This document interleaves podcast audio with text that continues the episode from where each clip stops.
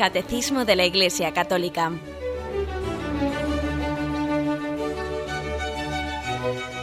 Un programa dirigido por Monseñor José Ignacio Munilla, Obispo de San Sebastián.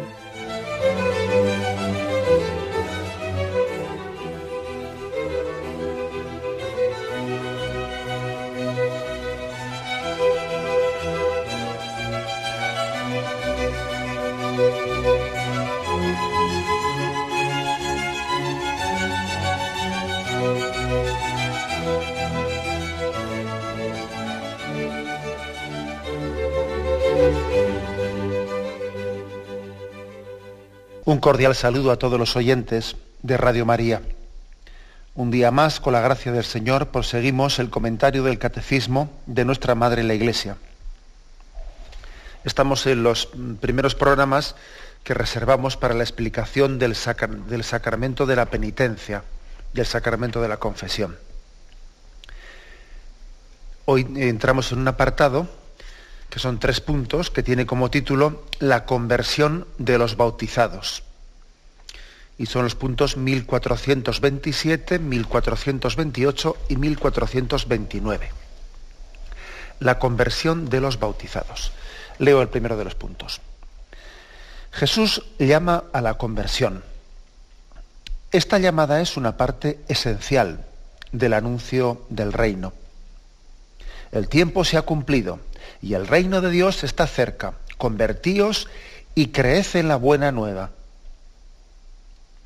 En la predicación de la Iglesia, esta llamada se dirige primeramente a los que no conocen todavía a Cristo y a su Evangelio. Así el bautismo es el lugar principal de la conversión primera y fundamental.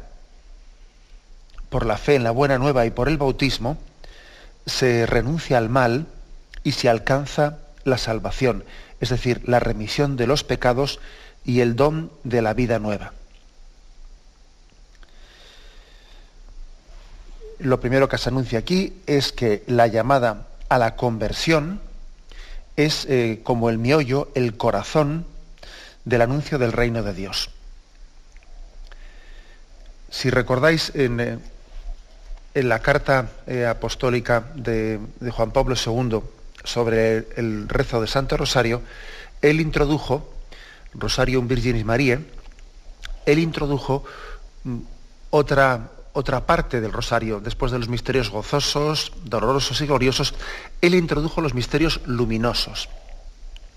Y entre los misterios luminosos, misterios de luz, ¿eh? o misterios luminosos, el primero es el bautismo de Jesús en el río Jordán, por aquello de que Jesús en el río Jordán hace luz, Dios da luz sobre quién es Él. Este es mi hijo, mi hijo amado, escuchadle, ¿no?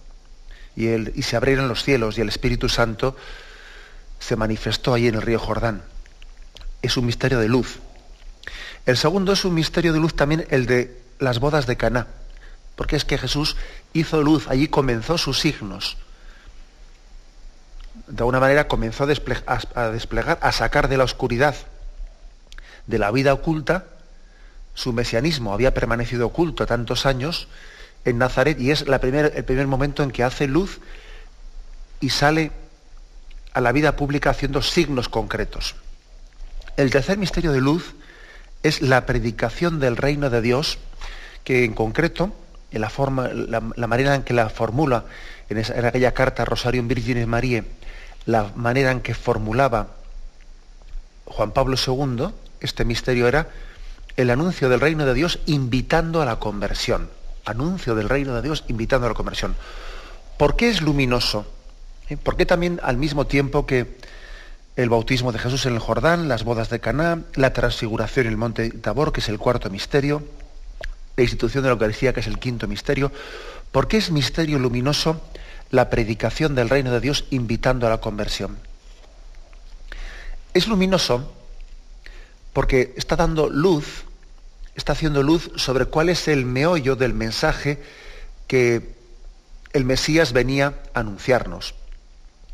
¿Cuál es la esencia, el centro, el eje, el tronco eh, del mensaje de Jesucristo, el Dios hecho hombre? esa esencia, ese mensaje es la conversión interior. La conversión interior. Frente a una religiosidad eh, pues que podría estar desviada, pues incorrectamente, no hacia un ritualismo, hacia una forma de vida exteriorista, eh, que de una manera pues parecía que eh, la justificación ante Dios se podía obtener por determinados ritos litúrgicos en el, en el templo de Jerusalén, determinados ritos y gestos podrían obtener de Dios ¿no? pues una, una salvación. Sin embargo, en la línea de, en la misma línea que el profetismo, eh, que el profetismo del Antiguo Testamento, empalmando con aquella línea, Jesucristo nos viene a decir que el meollo del reino de Dios que Él ha venido a predicar es la conversión interior. No sirve de nada una religiosidad pues, que esté sustentada en un ritualismo, en pues, unos preceptos externamente eh, formulados y respetados, en unas instituciones pues que bueno, pues que se supone que son para gloria de Dios, pero digo se supone, porque es que si al final todo eso no se traduce, no se traduce, ¿qué es lo que Jesucristo denunció, ¿no? de la religiosidad farisaica, de lo que era este, el templo de Jerusalén, destruid este templo y en tres días lo reedificaré. Es decir, la verdadera, la auténtica religiosidad, para que no sea un montaje humano y responda a la llamada de Dios verdadera, tiene que concretarse en esto, en la llamada a la conversión interior, a la conversión de nuestros pecados. Sin esto, todo lo demás tiene un gran peligro de ser pues un montaje. Un montaje para, pues, para sostener muchas cosas. Por eso se le llama misterio luminoso. Por eso podemos decir que el tronco, la esencia eh, de la predicación de Jesucristo, se reduce a esto, el anuncio del reino de Dios invitando a la conversión conviértete porque ante Dios solamente hay una forma, una forma correcta de presentarse. Como un niño, ante Dios solamente hay una forma de presentarse que es haciéndose pequeño.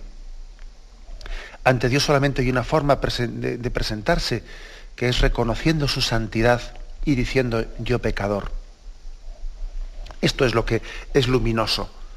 Es luminoso porque es eh, iluminar eh, la verdadera espiritualidad, la, verdadera religiosidad, ¿eh? no la que pretende hacer un Dios a nuestra medida, no la que pretende manipular a Dios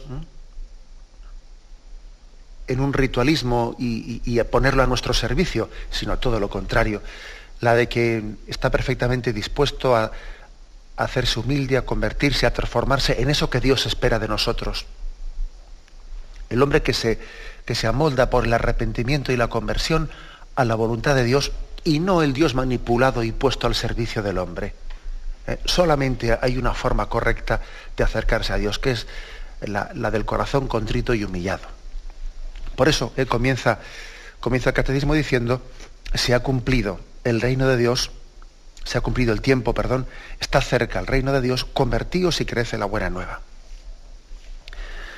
Lo de se ha cumplido el tiempo también es una, una expresión que también habla de lo apremiante, ¿eh? lo apremiante que es la conversión. Eh, el hombre ha podido perder mucho el tiempo en su vida y sin embargo la llegada de Jesucristo nos, de alguna manera subraya que todo lo anterior, todo el Antiguo Testamento, eh, pues había sido sino una preparación para la llamada última a la conversión del hombre. Se ha cumplido el tiempo. Hay un texto especialmente mm, conmovedor en Apocalipsis 4, a partir del, del versículo 41. Eh, el ángel de la iglesia de la Odisea escribe, Así habla el amén, el testigo fiel y veraz, el principio de la creación. Conozco tu conducta. No eres ni frío ni caliente. Ojalá fueras frío o caliente. Ahora bien, puesto que eres tibio y no frío ni caliente, voy a vomitarte de mi boca. Texto muy fuerte, que es una especie de examen, examen de, conciencia a la iglesia de la Odisea. Y precisamente se le reprocha su tibieza, su mediocridad, su falta de conversión. conozco tu conducta, no eres ni frío ni caliente, y por eso eres rechazado ante Dios. Bueno, pues este texto está como remarcando pues, lo apremiante, ¿eh? lo apremiante que es la llamada a la conversión. Aquí no vale medias tintas, aquí no vale estar siempre dejando, dejando el balón, echando el balón para, para afuera, ¿no? dejándolo para más tarde. Mañana le abriremos, respondía, para lo mismo responder mañana. Cuando, cuando el hombre da largas ¿no? a la llamada a la conversión, mañana le abriremos, respondía, para lo mismo responder mañana, al final se encuentra con una sentencia como esta, ¿no? del libro del Apocalipsis a la iglesia de la Odisea. No eres ni frío ni caliente. Voy a vomitarte de mi, boca. La llamada a la conversión, pues, es, es apremiante. Y dice este punto del catecismo que está dirigida en primer lugar pues, a, los, a los no bautizados, a los que todavía no conocen a Cristo. En primer lugar, eh, digamos de una manera directa, porque se supone que los que han sido bautizados ya han recibido esa llamada. ¿eh? Por lo tanto, cuando Jesús dice, arrepentíos, abrid el corazón a la buena nueva, pues está refiriendo en primer lugar a los que no conocen a Jesucristo. Bueno, y es totalmente explicable, previsible, eh, vamos, etcétera, probable, eh, pues que el que no conoce a Jesucristo pues, pues esté lejos del, camino de la, del camino del reino de Dios. Es totalmente previsible, pues porque sabemos que el mal ha tenido un influjo en la creación y en el ser humano lo suficientemente amplio, ¿no? Y como para que el hombre sin Jesucristo, sin haber conocido a Jesucristo, pues no haya sido capaz de, de, de trazar el camino, de trazar un camino de vida hacia una, hacia la meta de, la voluntad de Dios. O sea, sin Jesucristo, pues es imposible ¿eh? que el hombre tenga un descubrimiento profundo y fiel de la voluntad de Dios. Por eso, en primer lugar, se dirige a ellos esa llamada. Por ejemplo, aquí se nos habla de Hechos, se nos, propone la lectura de Hechos 2, eh, versículo 38, en el, este punto del catecismo. Pedro les contestó, bueno, dice, al oír esto dijeron con el corazón compungido a Pedro y a los demás, ¿qué hemos de hacer, hermanos? Pedro les contestó, convertíos y que cada uno de vosotros se haga bautizar en el nombre de Jesucristo para remisión de vuestros pecados y recibiréis el don del Espíritu Santo. O sea que los que oían a la primitiva comunidad cristiana predicar se quedaban impresionados y decían, ¿qué tenemos que hacer? Y la respuesta de los apóstoles era clara, convertíos y haceos bautizar. El bautismo pues es una primera conversión, una primera conversión. Y ahora el catecismo nos habla de una segunda conversión. Y por segunda conversión se entiende al sacramento de la penitencia. Nosotros, como la mayoría, me imagino, de, los que estamos escuchando este programa, recibimos el sacramento del, del bautismo en nuestra infancia, en nuestra infancia, pues es posible que se nos pase un tanto desapercibido, se nos pase sin, sin la debida percepción, el que el bautismo era una llamada a la primera conversión. ¿Eh? El bautismo recibido pues eh, el momento en que uno nace es una gracia de Dios muy grande, ¿eh? pero que es verdad que después tiene que, que, que ser continuada con un, con un camino en el que uno profundice y vaya cayendo en cuenta de la gracia que ha recibido. Porque si no, es posible que, para muchísima gente, por desgracia, el bautismo, el bautismo recibido en el momento de su nacimiento, pues sea casi una inscripción, ¿eh? una adscripción sociológica ¿eh? a una institución como es la Iglesia, pero no hayan caído en cuenta de que el bautismo tenían una llamada a una primera conversión. Se han quedado con el bautismo como, pues como adscripción a un grupo, como registro, ¿eh? como registro de un nombre pues en, una, en un libro, como quien se apunta a una cofradía, algo así. Pero es que el bautismo no es apuntarse a una cofradía.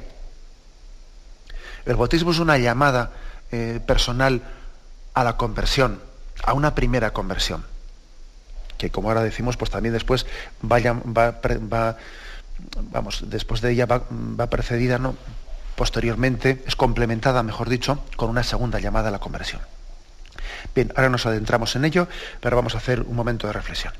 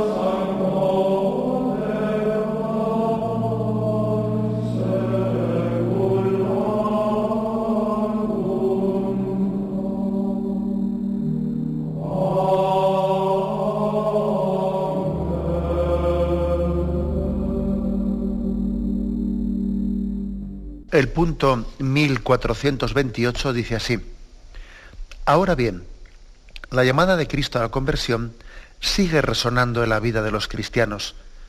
Esta segunda conversión es una tarea ininterrumpida para toda la Iglesia, que recibe en su propio seno a los pecadores, y que siendo santa al mismo tiempo que necesitada de purificación constante, busca sin cesar la penitencia y la renovación. Este esfuerzo de conversión no es solo obra humana, es el movimiento del corazón contrito, atraído y movido por la gracia a responder al amor misericordioso de Dios, que nos ha amado primero. Es decir, que, que, existe una segunda llamada a la conversión, que es la que nosotros pues, estamos recibiendo los que, los que ya fuimos bautizados y recibimos aquella primera llamada a la conversión pues ahora, de una manera ininterrumpida, estamos llamados una y otra vez eh, a redescubrir ese, ese amor primero, a redescubrir el amor primero en el que fuimos bautizados, en el que Dios nos llamó con toda la ilusión el día que puso los ojos en nosotros y nos llamó, ven y sígueme. Y lo hizo a través de unos padres en el sacramento del bautismo, porque ojo, el hecho de que, de que el Señor se haya servido para llamarnos al bautismo, el hecho de que se haya, servido de, unos padres católicos, de un entorno cristiano, el hecho de que haya habido una mediación familiar para haber sido bautizados, eso no quita ni, ni un ápice de que el bautismo fue una llamada personal de Jesucristo, de quien puso en ti sus ojos, te miró con amor y te dijo, ven y sígueme. Y eso esa llamada mística de Cristo, estaba teniendo lugar por encima y a través de esas mediaciones humanas. pero era Cristo en persona el que te hacía una llamada a la primera conversión. No pensemos que el que ha sido bautizado de adulto, ese sí ha recibido una llamada personal de Cristo y los que fuimos bautizados de, pequeñitos nosotros no. Eso es, eso es una, una concepción muy corta por nuestra parte, cortísima. Es tanto como olvidarnos de que Dios es perfectamente capaz de actuar a través de las causas segundas, de que Dios fija en ti sus ojos y te llama personalmente con tu nombre propio, pues cuando tus padres reciben la inspiración de Dios de llevarte y de, y de pedir a la iglesia que te bautice. Es una llamada personal. Y esa llamada personal ahora está continuando, se está prolongando de una manera ininterrumpida, dice aquí, pues cuando, cuando la iglesia nos recuerda la importancia de una segunda conversión. El cristiano siempre está en conversión. Es una tarea ininterrumpida. Hay de aquel, hay de aquel que ya se crea convertido. Que a ver los hilos, ¿eh? como se dice. A ver los hilos. ¿Eh? Eso de que yo ya, yo ya estoy convertido. No necesito conversión. Y incluso, incluso hasta un cierto choteo y una cierta ridiculización ¿eh? del término conversión. Como si lo de convertirse fuese una especie de llamada a los pecadores y pecadores convertidos y a veces se escuchan expresiones de esas dichas en tono jocoso, irónico, como si eso no fuese conmigo, ¿no? Y pues creo que creo que eso denota, eh, denota una sociedad secularizada que no es consciente de la necesidad de estar siempre en continua conversión. Siempre, un cristiano es alguien siempre en proceso de conversión. Esta es, esta es, por lo tanto, la segunda llamada. También la iglesia, la iglesia misma, es santa y está siempre, al mismo tiempo que es santa, está en continuo proceso de purificación, siempre en conversión. La virtud, pues, de la penitencia eh, está reafirmada, está apoyada por el sacramento de la penitencia.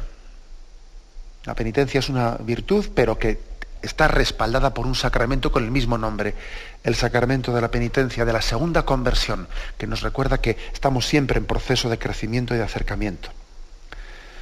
Hay un salmo que nos, nos, recuerda el catecismo, el Salmo 51, especialmente entrañable. Misericordia, bueno, Salmo 50 o 51, dependiendo de, de las numeraciones que existen. ¿no? Misericordia, Dios mío, por tu bondad, por tu inmensa compasión, borra mi culpa lava del todo mi delito, limpia mi pecado. Pues yo reconozco mi culpa, tengo siempre presente mi pecado, contra ti, contra ti solo pequé, cometí la maldad que aborreces. En la sentencia tendrás razón, en el juicio resultarás inocente. Mira, en la culpa nací, pecador me concibió mi madre. Te gusta un corazón sincero y en mi interior me inculca sabiduría rocíame con el hisopo, quedaré limpio, lávame, quedaré más blanco que la nieve. Oh Dios, crea en mí un corazón puro, renuévame por dentro con espíritu firme. No me, arrojes de tu lejos de tu rostro, no me quites tu santo espíritu. Bien, es un salmo conmovedor porque pone todo el acento, pone el dedo en la llaga, en la importancia de la conversión. Ante Dios solamente, eh, solamente nos podemos presentar con esta actitud del corazón humilde, como David, ¿eh? después de haber caído en cuenta de la maldad de su pecado. Ese es uno de los textos que se nos ofrece. Y luego aquí hace una afirmación muy importante. La afirmación de que la conversión no solo es una iniciativa nuestra, de un David que se da cuenta de lo que ha hecho y dice, eh, pues el profeta David, el rey David, va a pedir perdón por su iniciativa propia. No. Nuestra conversión responde a una llamada de Dios. Somos atraídos y movidos por la gracia de Dios a la conversión. Por ejemplo, ¿eh? dice Juan 6, 44, versículo 44. Nadie puede venir a mí si el Padre que me ha enviado no lo atrae. Nadie puede venir a mí si el Padre no le atrae. O sea que hay una, una llamada de la gracia por la que somos atraídos y movidos a la conversión. Por, eso lo grave, lo grave de no convertirse es que uno está resistiendo a la gracia de Dios que está llamando a su corazón y él se resiste, se hace el sordo, se pone tapones en los oídos, se los tapa con los dedos. Lo grave de la conversión, perdón, de la falta de conversión, no es que tú no tengas esa iniciativa, sino que es que te estás resistiendo a los toques de la gracia que te está llamando y tú te haces el sordo. mira que estoy llamando a la puerta. Si me abres, si me oyes, si me abres, entraré y cenaremos juntos, pero mira que te estoy llamando a la puerta, se dice en el libro del Apocalipsis. El otro texto que se nos propone, Juan 12, versículo 32, ahora es el juicio de este mundo, ahora el príncipe de este mundo será echado fuera, se refiere a Satanás. Y cuando sea elevado de la tierra, cuando Cristo sea elevado sobre la tierra, atraeré a todos hacia mí. O sea que Cristo elevado en la cruz está atrayendo los corazones, como le atrajo al corazón del buen ladrón. Cristo atrae el corazón. También la que el centurión, que al verle a Cristo morir dijo, verdaderamente será el Hijo de Dios. Cristo atrae. Está elevado, elevado a lo alto para que todavía sea más visible desde más lejos con ese poder de atracción de los corazones. Es una insistencia, pues, de que la conversión no es un acto de, meramente de iniciativa humana, sino de respuesta a una llamada. Respuesta a la llamada de Dios, acercarnos a Él. Y un último texto que se nos ofrece, 1 Juan capítulo 4, versículo 10. En esto se manifestó el amor que Dios nos tiene, en que Dios envió al mundo a su Hijo único para que vivamos por medio de Él. En esto consiste el amor. No en que nosotros hayamos amado a Dios, sino en que Él nos amó y nos envió a su Hijo como propiciación por nuestros pecados. En esto consiste el amor. No en que nosotros hayamos amado a Dios, sino en que Él nos ha amado a nosotros. Insistencia pues en la iniciativa de Dios, en la iniciativa en, en que ser cristiano es responder a una llamada.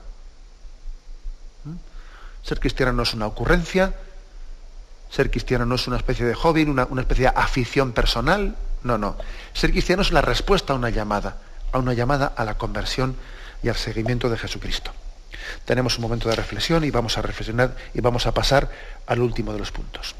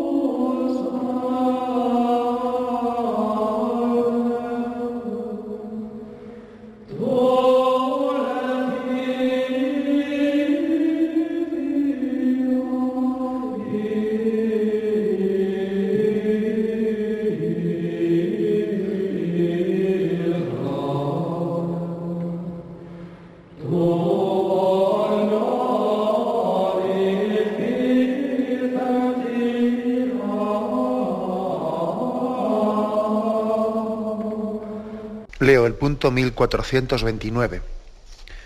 De ello da testimonio la conversión de San Pedro tras la triple negación de su maestro. La mirada de infinita misericordia de Jesús provoca las lágrimas del arrepentido. Y tras la resurrección del Señor, la triple afirmación de su amor hacia Él. La segunda conversión tiene también una dimensión comunitaria. Esto aparece en la llamada del Señor a toda la iglesia, arrepiéntete. San Ambrosio dice acerca de las dos conversiones que en la iglesia existe el agua y las lágrimas, el agua del bautismo y las lágrimas de la penitencia. Qué hermosa expresión de San Ambrosio, como diciendo, mira, uno en esta vida es bautizado dos veces. La primera vez es bautizado por el agua y la segunda vez es bautizado por sus lágrimas. Qué hermosa expresión de San Ambrosio, que parece que está reflejando tan gráficamente lo que es la misma historia de Pedro. Pedro que tuvo su primera conversión, ¿eh? la primera conversión en torno a la llamada de Jesucristo, aquel hombre que impactado por, por aquel Cristo, por aquel Señor que pasaba junto al lago de Galilea, deja las redes y sigue al Señor en una primera conversión, en arrancarse de sus, de sus redes, arrancarse de su vida. Ojo, no, no menospreciemos aquello, que, que, a ver quién de nosotros tiene esa disponibilidad de dejarlo todo, y eso suponía una conversión, una primera conversión importante. Aquella llamada tenía implícita una primera conversión.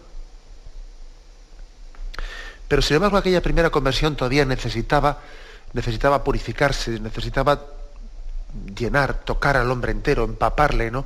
en todas sus dimensiones. Todavía había mucha carnalidad que no había sido todavía cristificada. Y entonces, eh, en la historia de Pedro, también es la historia del Pedro pecador, del Pedro débil, del Pedro orgulloso, que peca ¿eh? después de haber comenzado el seguimiento de Cristo. Y después de la primera conversión, el Señor le madura, le prepara para una segunda conversión. Una segunda conversión que, como digo, tampoco hay que entenderla en un sentido puntual de la palabra, sino que es que estamos en continua segunda conversión después de los que hemos sido bautizados. Eh, no entendamos segunda conversión como una segunda fecha. No, ¿eh? entendámoslo como un proceso de toda nuestra vida, el que hay un continuo llamamiento a la renovación interior. Eso, Pedro, también hay que entender que la historia de Pedro es una historia de que Jesús, como si de un maestro de novicio se tratase, pues está purificando a Pedro, le está preparando en su carnalidad. ¿eh? Pedro, ¿con que darás tu vida por mí? Yo te digo que esta noche me negarás. Me vas a negar, vas a quedarte sorprendido de, tu debilidad porque, porque esa, esa, conversión plena que tú crees que tienes, pues no la tienes tan plena. Eh, forma parte de, de, la tentación el creerse que yo ya estoy convertido, el que yo ya eh, voy a ser capaz por Cristo de, de entregar mi vida, forma parte del corazón todavía del corazón pecador, del corazón inmaduro, todavía no convertido, la falsa seguridad en sí mismo, como Pedro tenía, una falsa seguridad de pensar de que él iba a ser capaz de entregar su vida por Cristo. Bueno, y aquí a lo que el, lo que el catecismo nos recuerda es que la mirada de infinita misericordia de Jesucristo al Pedro arrepentido arranca, provoca las lágrimas de la segunda conversión es Lucas 22, capítulo 22, versículo 61, eh, quien nos lo cuenta. Le dijo Pedro, hombre, no sé de qué me hablas. Y en aquel momento, estando aún hablando, cantó un gallo, después de la triple negación. Y el Señor se volvió y miró a Pedro y recordó Pedro las palabras del Señor cuando le dijo, antes que el gallo cante, me habrás negado tres veces. Y saliendo fuera, rompió a llorar amargamente. la mirada del Señor, que podemos imaginar, que podemos pensar que estaba pues, en una determinada parte del, patio, en aquella casa en la que Jesús estaba siendo interrogado y, Pedro estaba en alguna esquina. La mirada de Jesús fue discreta, discreta porque eh, no quería mm, delatarle a Pedro ante los demás. Pedro estaba negando que él conociese a Jesús y entonces si, Jesús le hubiese hecho una mirada muy indiscreta, la gente hubiese podido pensar, ahí va, mira cómo le conoce, fíjate cómo, cómo se miran. No, Jesús no le hizo una mirada indiscreta de alguien que podía delatarle a Pedro, pero sí le hizo una mirada casi que pareció, vamos, permaneció desapercibida para el resto de las personas, pero que Pedro la entendió perfectamente. Fue una mirada, una mirada de misericordia, que arrancó las lágrimas de Pedro. Es muy hermoso entender que es una mirada de Cristo la que nos arranca la conversión. Porque es una mirada de amor y de esperanza. Una mirada que dice, yo sabía de tu debilidad y a pesar de eso te quería.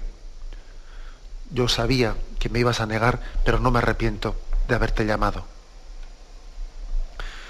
Es una, una mirada que, que al mismo tiempo que nos recuerda el pecado, al mismo tiempo nos llama a una vida nueva.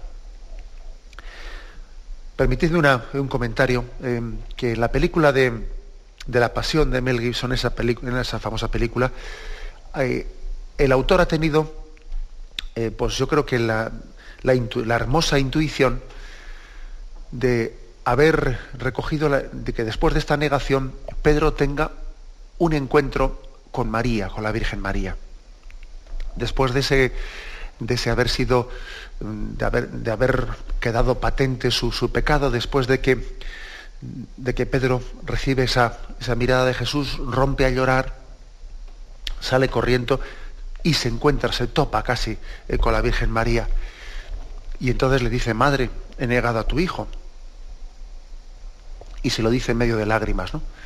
Creo que, que es muy, muy intuitiva, ¿no? Pues esa, esa escena puesta por esa película, porque de alguna manera recoge el hecho de que María, María está llamada especialmente a, acoger a sus hijos en esta segunda conversión, a suscitar la verdadera conversión, el arrepentimiento. María quiere ser también el paño de lágrimas de sus hijos pecadores. María quiere ser el paño de lágrimas, para que esas lágrimas sean, sean lágrimas, pues no de cocodrilo, eh, sino de auténtica conversión. Quiere que nos, desahoguemos y que al mismo tiempo las lágrimas no queden en un, pues en un mero sentimiento, sino que sean lágrimas de arrepentimiento. Eh. No me refiero a un, no un sentimiento, no una sensiblería, eh, sino que sean lágrimas de, que arranquen el cambio de vida, la transformación de vida. Por el contrario, ¿eh? por el contrario, eh, recuerdo una, una novela, no sé si era de Cabo de Villa, no estoy muy seguro de quién era, que contaba que estaba asistiendo en, Alemania, estaba asistiendo a la representación teatral en un pueblo alemán de Baviera de, la Pasión del Señor. Era un teatro pues, eh, en el que se respiraba un silencio absoluto en el momento de la Pasión de Cristo, el momento en que Judas, el pecado con Judas traiciona a Jesucristo y tiene un pecado de desesperación absoluto, ¿no? Y en la obra teatral cuenta él, como en un silencio tremendo en el teatro, eh, Judas se acerca a la primera línea del escenario y allí está como abriendo su corazón desesperado y dice, ¿a dónde iré? ¿Qué es lo que haré? Y está ya barruntando su suicidio, ¿no? Su pecado de desesperación.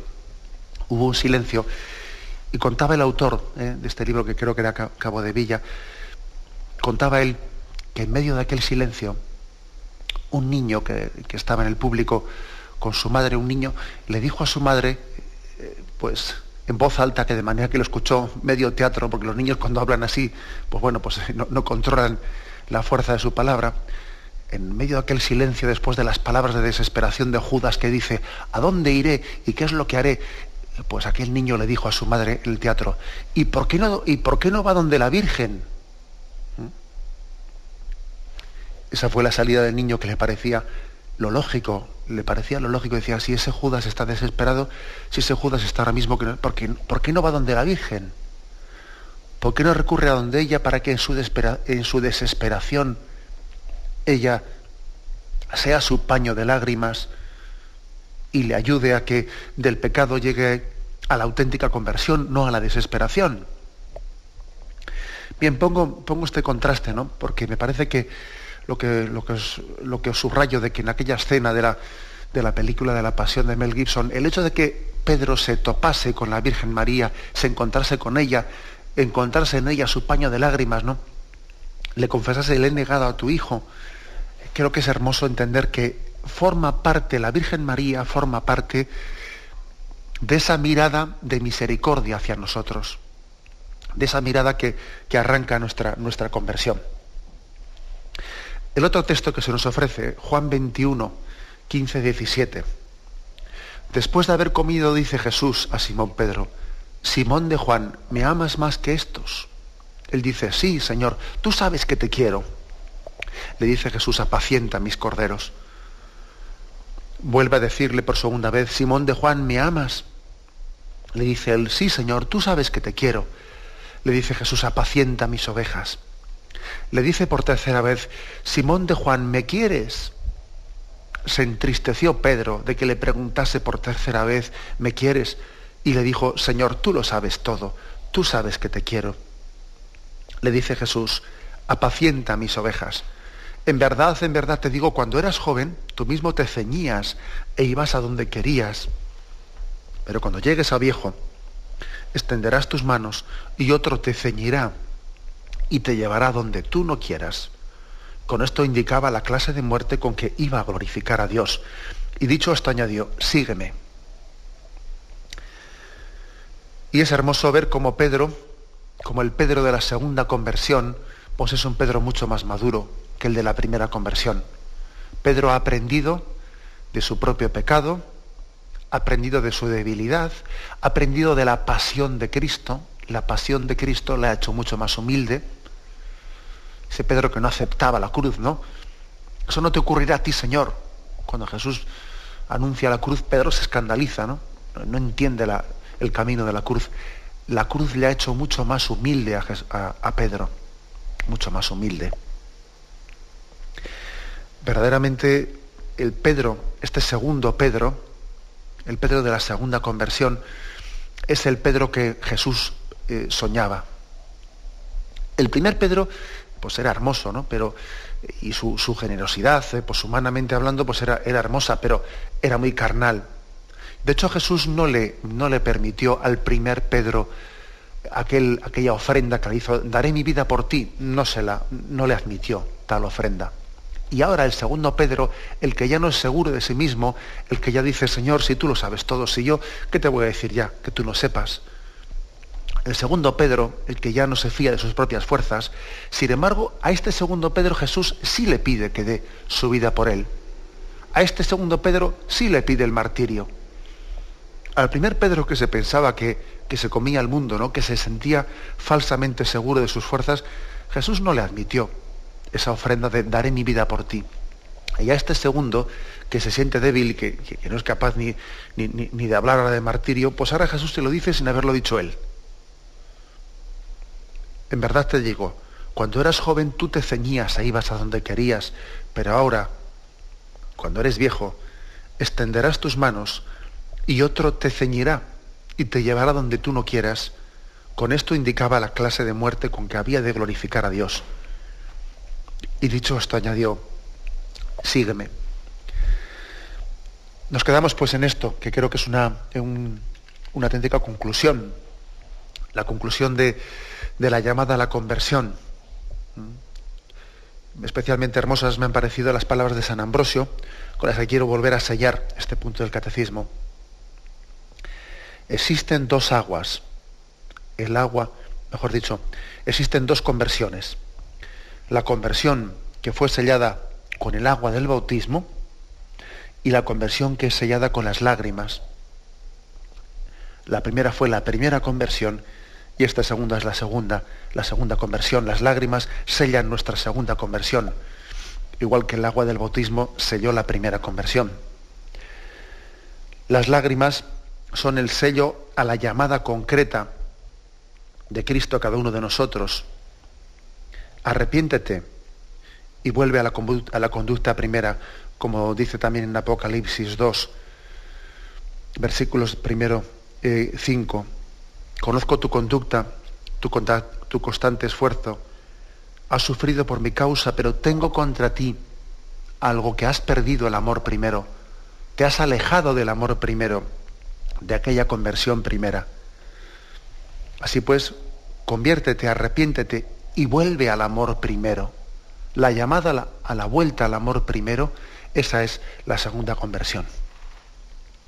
Ese es el sacramento de la penitencia el sacramento de la, de la reconciliación, el sacramento de la confesión, la llamada la, al retorno al amor primero.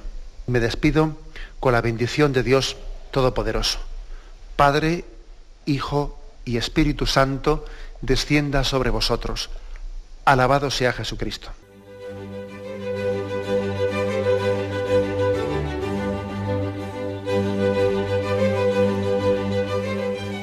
Finaliza el Catecismo de la Iglesia Católica, un programa dirigido por Monseñor José Ignacio Munilla, obispo de San Sebastián.